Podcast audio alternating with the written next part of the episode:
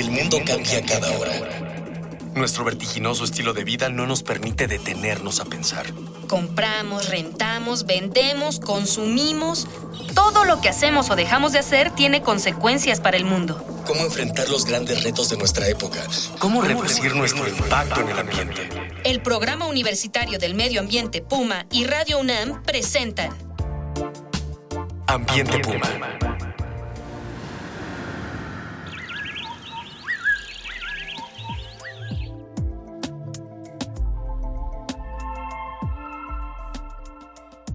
Hola, qué gusto poder saludarle. Soy Mireya Imas, directora del Programa Universitario de Estrategias para la Sustentabilidad de la UNAM, y le doy la más cordial bienvenida a su programa Ambiente Puma. Voces, ideas y acciones sustentables. En México hay al menos 371 especies de aves en peligro de extinción, entre las cuales se encuentra la guacamaya roja, un símbolo muy importante para las culturas prehispánicas, pero que cada vez es más escasa en los cielos de nuestro país, debido fundamentalmente a la desaparición de su hábitat. Aunque no todo está perdido.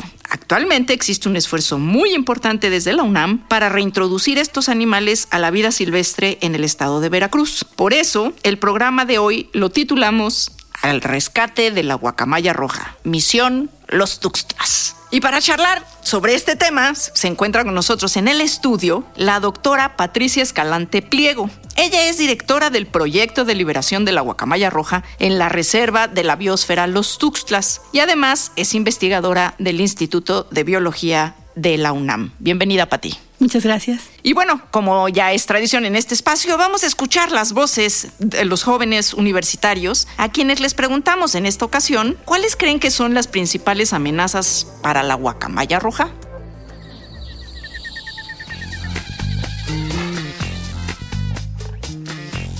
Las guacamayas rojas son una especie en peligro de extinción. ¿Cuáles crees que son las principales amenazas? Pues sobre todo que la sobreexplotación de esta especie, ¿no? O sea, que las utilizan mucho como mascotas o cosas así, entonces las sacan de su propio hábitat y muchas veces no sobreviven en donde están. Otra de las cosas sería, no sé, que su hábitat, o sea, destruyen su hábitat y entonces pues esta ave ya no se puede, no sé, reproducir o, sobrevivir tan solo, ¿no?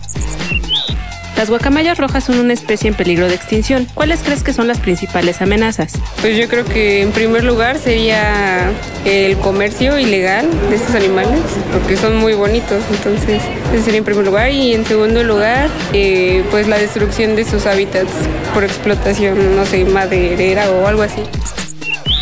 Las guacamayas rojas son una especie en peligro de extinción. ¿Cuáles crees que son las principales amenazas? No sé, las personas han de pensar que tiene derecho de sacarla de su hábitat y, manejar con este, con este, con esta especie y por eso pues está en peligro. Además, pues no sé, yo no creo que la guacamaya les haga nada, ¿verdad? ¿Conoces algún proyecto que esté trabajando por su conservación? Pues sé que hay algunos estudios donde, no sé, estudian especies este, endémicas sobre todo y si son un número importante o si están en peligro de extinción hacen proyectos para cuidar su, su hábitat o evitar que se siga sobreexplotando esta o extrayendo esta especie, ¿no? ¿Conoces algún proyecto que esté trabajando por su conservación? No, la verdad no conozco ninguno. ¿Conoces algún proyecto que esté trabajando por su conservación? De la guacamaya roja, no, ninguno. De hecho, no sabía ni que estaba en peligro.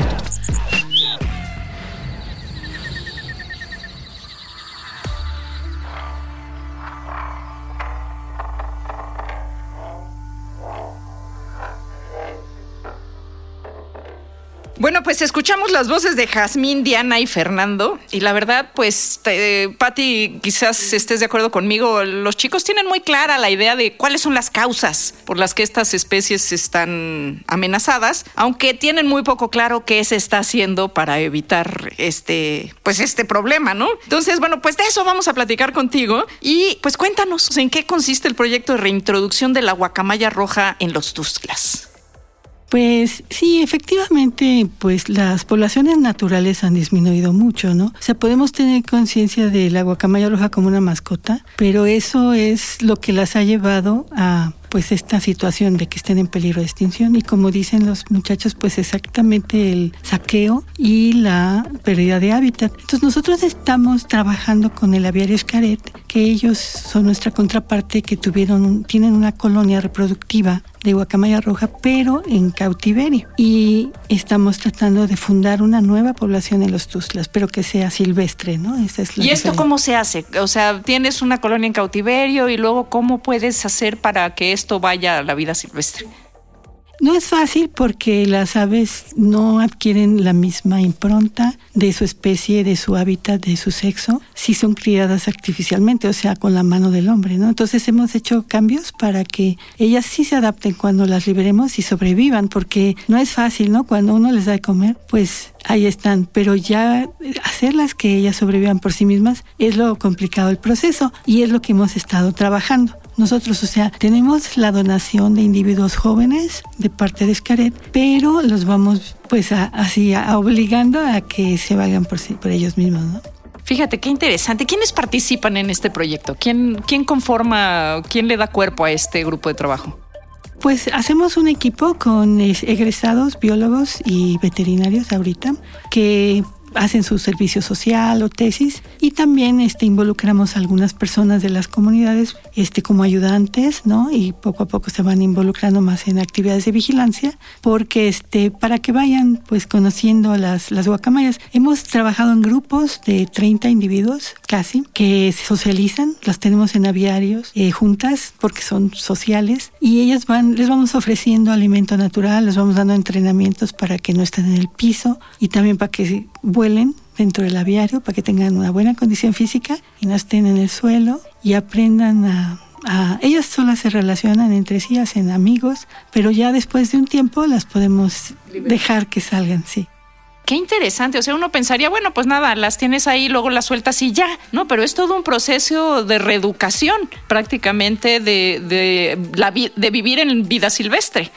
Es darles de vuelta lo que les quitamos, ¿no? Porque ellas, pues, la vida afuera es dura, ¿no? Entonces hay depredadores, en los tuslas hay todavía depredadores. En el piso no se diga, los mamíferos son muy rápidos y ellas en el piso pues estarían indefensas. Entonces tenemos que poner las alertas para que, pues si vamos a hacer el esfuerzo de llevarlas, pues que sí valga la pena, ¿no? Que sobrevivan. ¿Por qué, ¿Por qué ya no había guacamayas en los Tuxtlas, Pati? ¿Qué pasó? Nosotros ya, bueno, hemos visto que, que fueron saqueadas, ¿no? De, de sus nidos. Fue la, la, etapa más crítica es cuando están en el nido, porque se puede meter un depredador como el humano. Y, y el mayor saqueo es de pollos. Entonces, pues imagínate que te estén robando tus hijos, ¿no? O sea, al rato ya nada más la población es vieja y ya no se reproduce, ¿no? Entonces, eso fue lo que las llevó para abajo, básicamente. También la deforestación, pues hace que no haya árboles para anidar, porque ellas necesitan huecos grandes en los árboles. Pero son escasos los sitios de anidación en la selva, y sobre todo si son escasos los árboles grandes, pues son todavía más escasos los sitios de anidación. Entonces, eso también las afectó hasta que dejaron de, de desaparecieron de varios lugares. De varios remanentes de selva. ¿Y, estas guacamayas rojas son básicamente nativas de esta zona o las tenemos en otras zonas del país? ¿Cómo, ¿Cómo está el escenario de la guacamaya roja en México? Sí, pues se distribuía desde Tamaulipas, donde había selva, ¿no? Hasta pasando Veracruz, Tabasco, Oaxaca, Chiapas y actualmente solamente poblaciones silvestres tenemos en la Lacandona. ¿Y por qué es importante conservar a la guacamaya roja? Pues hay que recuperarlas porque pues se recupera la biodiversidad. Ecológicamente, bueno, ellas son aves del dosel que al depredar frutos también dispersan semillas, porque pues hay muchas, ¿no? Cuando Patti nos dice que son aves del dosel, quiere decir que están en la parte alta de los árboles, ¿no? En los árboles grandes, en las partes altas. Y esto, pues eso, ¿no? Ayuda a dispersar la semilla de estos árboles y eso pues ayuda a la diversidad vegetal, ¿no? De las selvas en las que se encuentra. Yo, yo he tenido la oportunidad, no en los Tuzlas, pero sí en, en Montes Azules, de ver parvadas de, de guacamaya. Y además es impresionante no solo la vista, sino el oído, ¿no? Porque van haciendo un escandalazo maravilloso, ¿no? Sí, es una experiencia muy bonita para uno, ¿no? Poder verlas volar. Y bueno, este, pues envíenos, envíenos usted sus comentarios, sus dudas, sus sugerencias, porque eh, pues aquí estamos platicando con Patti, pero también queremos escuchar sus ideas, sus opiniones en el Twitter, en arroba UNAM Sustentable Recuerde que ya no somos el Puma, ahora somos el Programa Universitario de Estrategias para la Sustentabilidad. En el Facebook, en Sustentabilidad UNAM, y en el teléfono 56 22 52 12. Recuerde que este espacio pues lo estamos construyendo entre todas y todos y con sus voces pues hacemos comunidad. El día de hoy vamos a tener dos paquetes con tres ejemplares de la revista Como ves, que edita la Dirección General de Divulgación de la Ciencia de la UNAM para las primeras personas que nos digan vía Twitter el nombre científico de dos especies de guacamayas nativas de nuestro país. El nombre científico de dos especies de guacamayas nativas de México. Y bueno, seguimos aquí charlando con la doctora Patricia Escalante sobre el rescate de la guacamaya roja.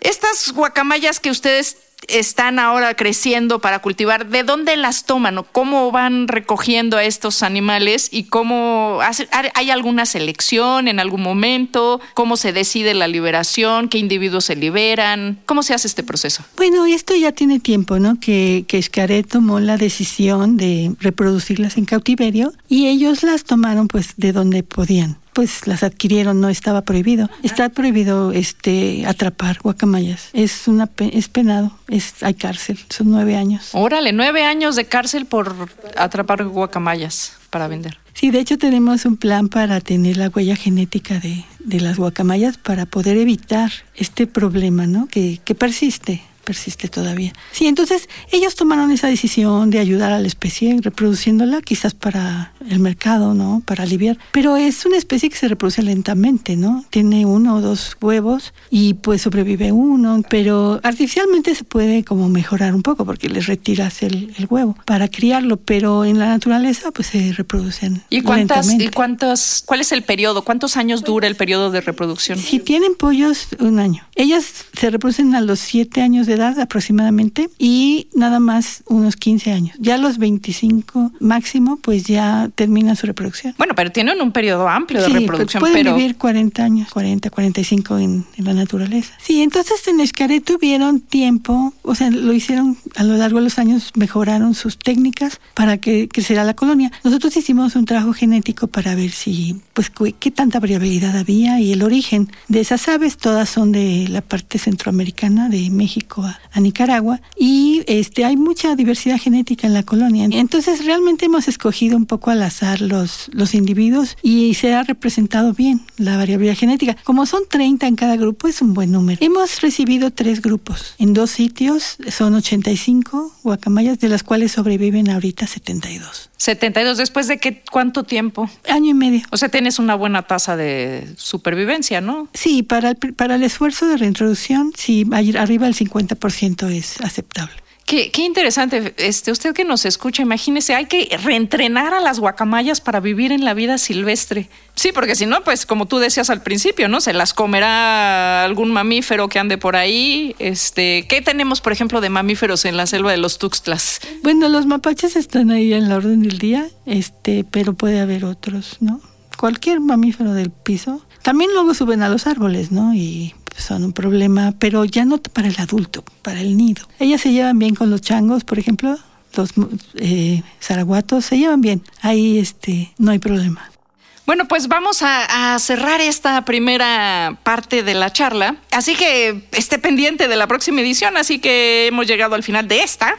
Y bueno, por supuesto, quiero agradecerle muchísimo a Patti, a la doctora Patricia Escalante. Ella es investigadora del Instituto de Biología de la UNAM. Patti, muchas gracias por estar con nosotros. Y también quiero agradecer la presencia de Susana Escalante en los. Perdón, Susana. Trejo, yo ya ando aquí revolviendo los nombres, perdóname Susi, de Susana Trejo en los controles y la producción, así como a nuestro equipo de educación ambiental y comunicación, Marjorie González, Dalia Ayala, Amanda Romero, Cristian Barroso y Jorge Castellanos. Y le invito a que nos acompañe en la segunda parte de esta emisión, que también vamos a dedicar al proyecto de rescate de la guacamaya roja. Esto fue una coproducción de Radio UNAM y el Programa Universitario de Estrategias para la Sustentabilidad con apoyo de la Dirección General de Divulgación de la Ciencia. Y recuerde, seguimos reuniendo ideas, voces y acciones sustentables aquí en Ambiente Puma.